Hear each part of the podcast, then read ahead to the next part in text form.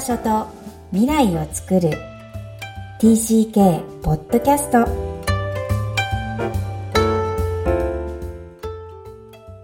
皆さん TCK ポッドキャストへようこそナビゲーターのボストン在住直子ですみきこさんよろしくお願いいたしますこんにちは。大家好。Hi everyone. クロスのみきこです。本日は、なおこさんとお送りする TCK ポッドキャスト。今日のオープニングは In the Heights です。In the Heights のムもともとは2007年にあのブロードウェイで初めてじょ、上演されたものなんですけど、それが映画になったうん。In the Heights。予告、予告編は見ました。日本でも今、あの7月末から公開かな？ああ、そうかそう映画か。館で見れてますけど、映画館に行けない方もいらっしゃると思うので、アメリカでは、の、ネットフリックスみたいなうんうん HBO っていう、あの、インターネット契約に契約してる人は、あの、見れたりしますし、あと、まあ、それでも契約、私も契約してないですけど、で、あの、見れない人のためにブロードウェイの素晴らしいところは、CD に音楽を、の配信して、ブロードウェイとか劇場に行けない方でも、の音楽を通して、そのス,、トーリーや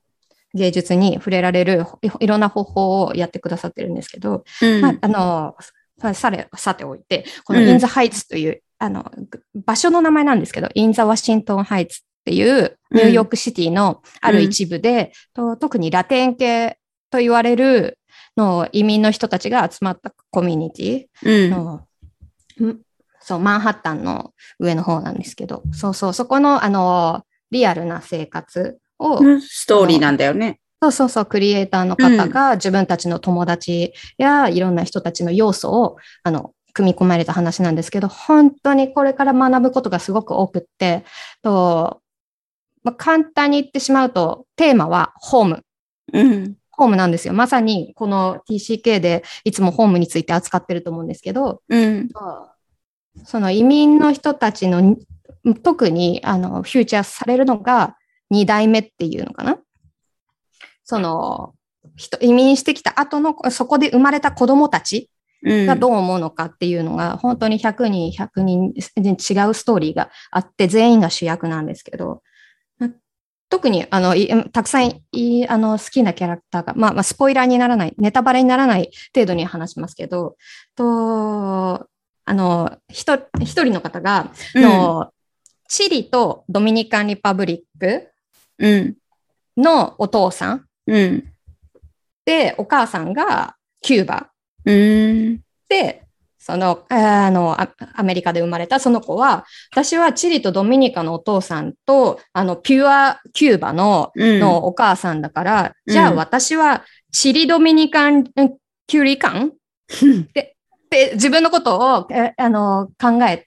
でも、お私は always, あの I'm from Q- うん Queen, Queen っていう場所があるんですけど、うんうん。そう、アメリカの。って言っているって、いろ、あの、自信満々に言ってるところがあって、うん。そうそれはすごく、あの、面白い、あの、シーンだったり、うんあと、んメインキャラクターで、ニナっていう子がいるんですけど、うん。そう、その子は、の、そこの In the Heights の中では、本当 genius って言われてて、子供の頃からもずっと勉強頑張ってて、お父さん、お母さんたちは、と、どこからだその、ラテンでも、あの、キューバじゃなくて、うんプエトリコ、プエトリコから来ていて、で、あの、その、いより良い生活のためにここに来たからっていうのを思い、責任みたいなのを子供ながらに思ってて、スペイン語も学びながらのお金も毎毎回ドラムも貯めて、全然無駄にしなくて、全部のスカラーシップを取って、のカリフォルニアのスタンフォード大学に行くんだけど、そのインザハイツから離れて一人スタンフォード大学に行って、そこで初めて挫折をはあ。味わうんですよ。挫折というか、のそれこその社会的地位じゃないけど、たただラティーノっていうだけで、うん。あのなるほど。大そうそうそう一そう括りにされちゃうってことね。なんだろう、実際に具体的なエピソードがあって、その、ど大学のドミトリーでお財布がなくなった人がいて、あそれの犯人だとうん思われたみたいな、そうそう、あの、その生まれてきたハイツではジーニアスだったり、あの、みんなから本当に、え崇められてたって言ったら変ですけど、みんなからの期待をすごく背負ってたのに、そう、あの、違う場所では全くそのベースはなくってっていう、あの、それを美しい歌で込めてるんですけど、それだけじゃなくて、インザハイツに戻ってきた時の空気とか、と、そうですね、一人一人との話す内容だったり、本当にすば素晴らしい、素晴らしいので、ぜひ皆さん、あの、聞いていただいて、見ていただいて、うん。この映画で、あの、はい、直子さんがこれほど興奮するのは何かご自身とシンクロしてるのかなって思っちゃうんだけど。おっしゃる通りです。はい、私は、あの、国際結婚で、それこそ、あ何から学べるだろうっていうのはいろんな要素。あの、例えば、なんか、ミキコさんが前になんか、あの、誰か先輩がロールモデルになりますかみたいな、ロールモデルっていう言葉とか使うと思うんですけど、ロールモデルってないと思っていて、それこそいろんな要素から学ぶことしかできない自分に。で、そう。なので、あの、アメリカってたくさん移民の集まりだから、それこそ一人一人のヒストリーじゃないけど、エピソードから学ぶことってすごくあって、もうそう。例えば、あの、その映画の中で一人アーティスト、うん、まあデザイナーになりたい女の子がいるんだけど、で、デザイナーになりたくて、ダウンタウン、それこそ本当に、あの、市内の一番の行きたいところに、あの、自分のスタディオを持ちたいんだけど、で、お金もある、仕事もある、なんだけど、の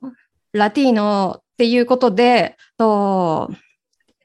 借りられないの？あの、そう、ウィ、ウィ、どこにも書いてないですよ、オフィシャルには。うん、で、ウィットネス、そう、あの、なんだっけ、に日本、ウィットネスってなんて言うんですっけ？保証、あ、保証人みたいなのが、の、なんだろう、口には出さないし、どこにもオフィシャルでは書いてないんだけど、の、いないことで認められなくて、結局スタジオが借りられなくて一回挫折するっていうところがあったり、あの、それって結構日本でもたくさんあって、外どこにも書いてないけど外国人。で、この外国人は、この国の人は OK だけど、この国はダメっていうのとかって、うん、本当誰も、あの、オフィシャルには知らないし、の住んでる、えー、外国人だけしか知らないエピソードも私は知ってるので、そういうところから学んだり、あと一つ今コロナで、今みんな結構ディプレスっていうか、本当に全員がいろんな違う大変な思いを抱えてるじゃないですか。で、そこの中で一つ特に好きな、あの、カーニマル・デル・バリーオっていう曲があるんですけど、そこは、一瞬、えー、まあ、一週間くらいそこのインザハイツの電気が全くなくなって、この暑い中で、エアコンが効かない。だからみんな暑く、えー、電気もつかない。だからかなり、あの、なんだろう、もうパワーレス。もうパワーレスなんだよっていうところがあるんだけど、主人公の男の子は、じゃあ、なんか、パワーレスだったらキャンドルつければいいじゃない。そそれに、もう明日は会えなくなるかもしれないのに、のそんな顔してるのみたいなシーンがあって、そこは本当に、あの、自分を奮い立たせてくれる。本当に明日はもう誰、あの、お話できないかもしれないし、この場所に行けないかもしれないし、明日はないかもしれない。思ったら、すごくいろんなことが、そう、あの、それこそ頭ブライターになるよね。うん、あの、明るく感じるよね。上を向いて歩こうじゃないけど、うん、うん、もう一度頑張ろうっていう気に起こさせてくれますよね。うん。んぜひ皆さんもこの In the Heights おすすめです。はい。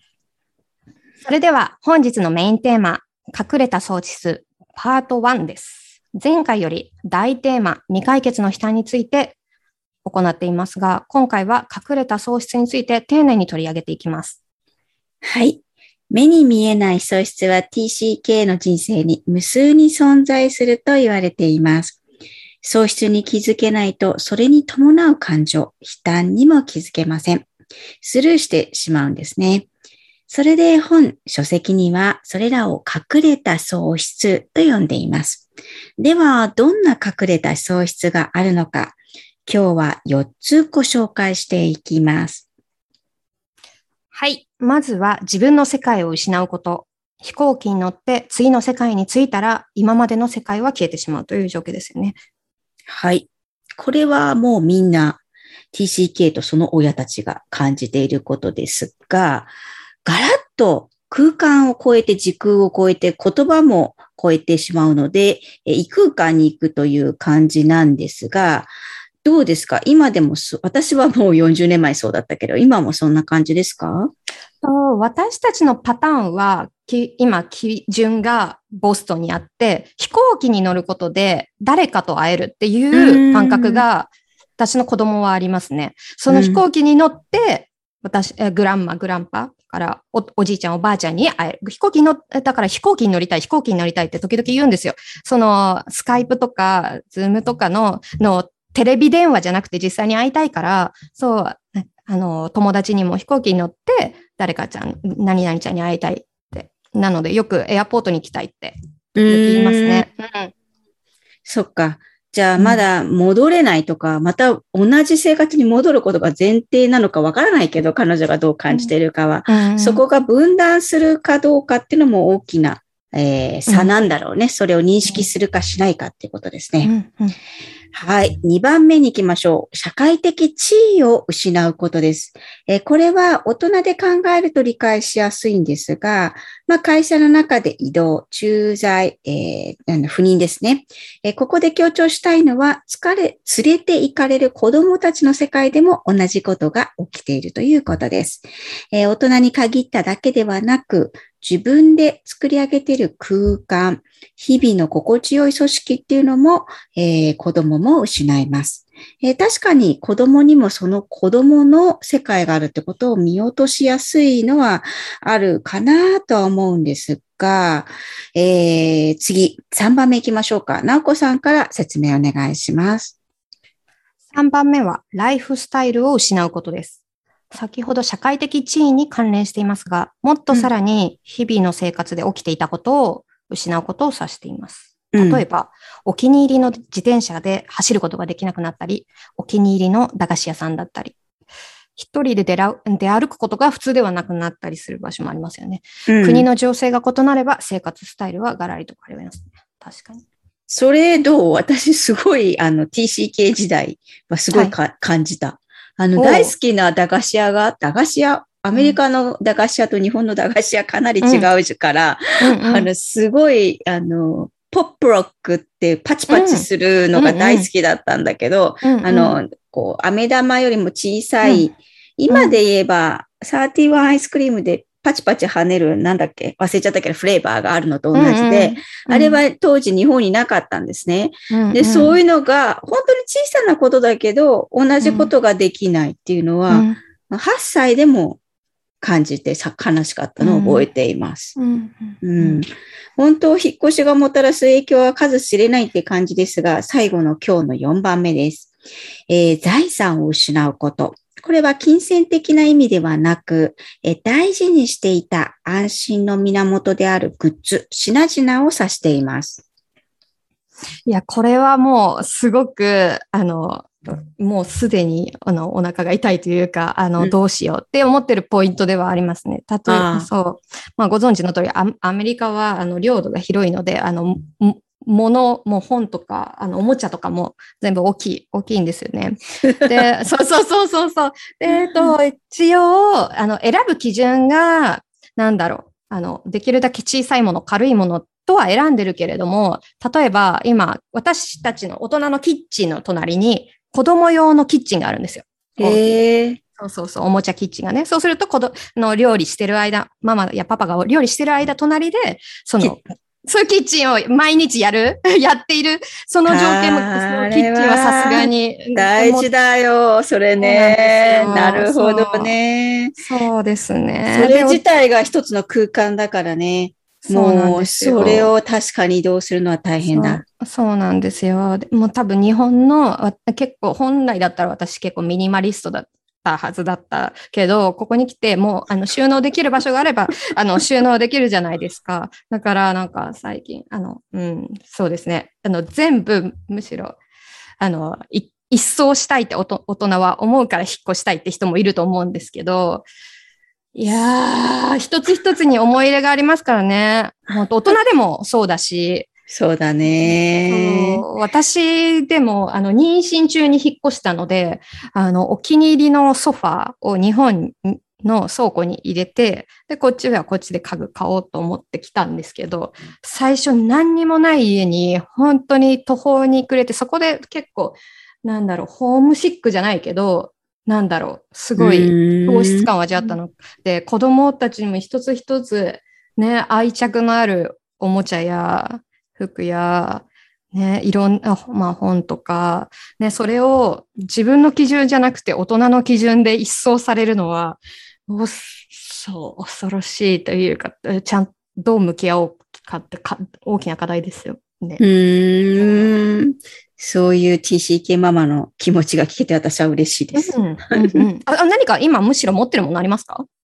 え、アメリカのもの？とか、そうそうそう、これだけは手放せないとか。あるよ。でかいクリスマスツリー。えー、持ってきたんですね。それもさ、今となってはもう多うん分あの、基準でダメなやつだよね。もう、